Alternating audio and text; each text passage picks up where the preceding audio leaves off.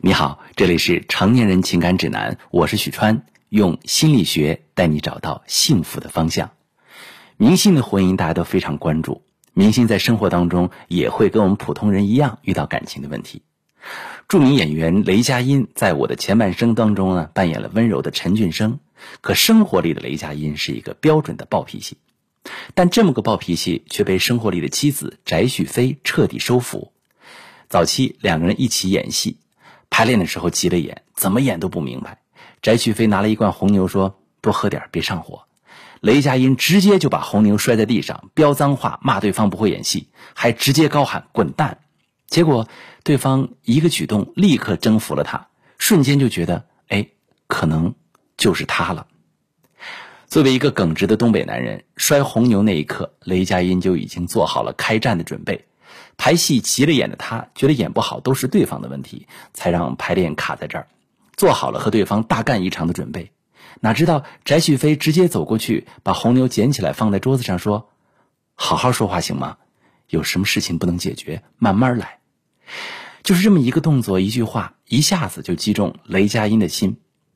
雷佳音直言：“我脾气不好，我脾气酸。”而翟旭飞恰恰就能接住他的脾气，就像金星说的。因为以后的生活中，这个女人能兜着我，能包容我，就你这么个熊样，我都能包容你。翟旭飞完美的演绎了什么叫做以柔克刚，就这样轻易收服了雷佳音的心。如今他们已经结婚十年，女儿八岁，依旧甜蜜如初。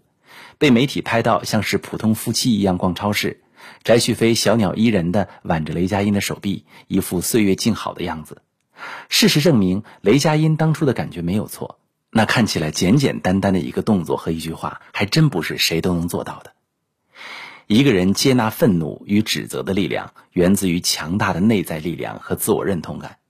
心理学上有个词叫投射，是指个体依据其需求、情绪的主观指向，将自己的特征转移到他人身上的现象。简单的说，就是你对自己的评价和认同。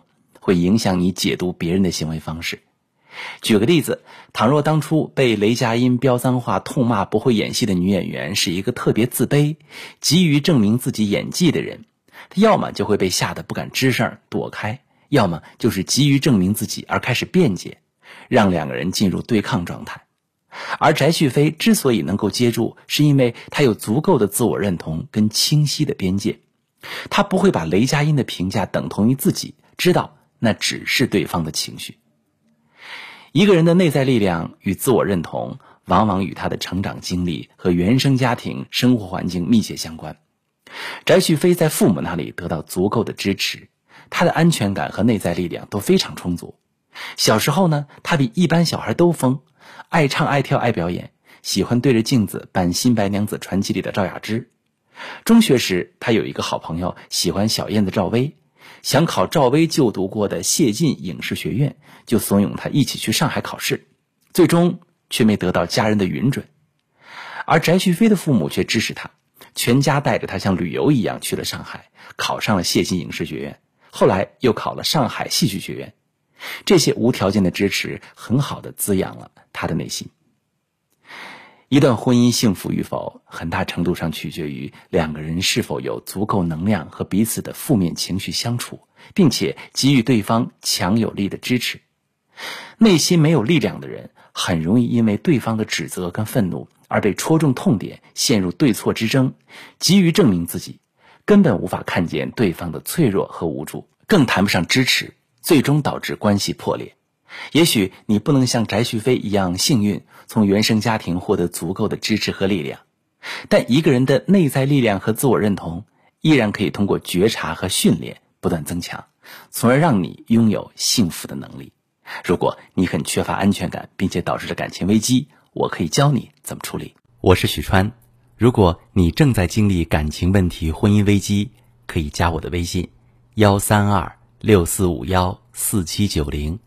把你的问题告诉我，我来帮你解决。如果你的朋友有感情问题、婚姻危机，把我的节目发给他，我们一起帮助他。喜欢我的节目就订阅我、关注我，我们一起做更好的自己。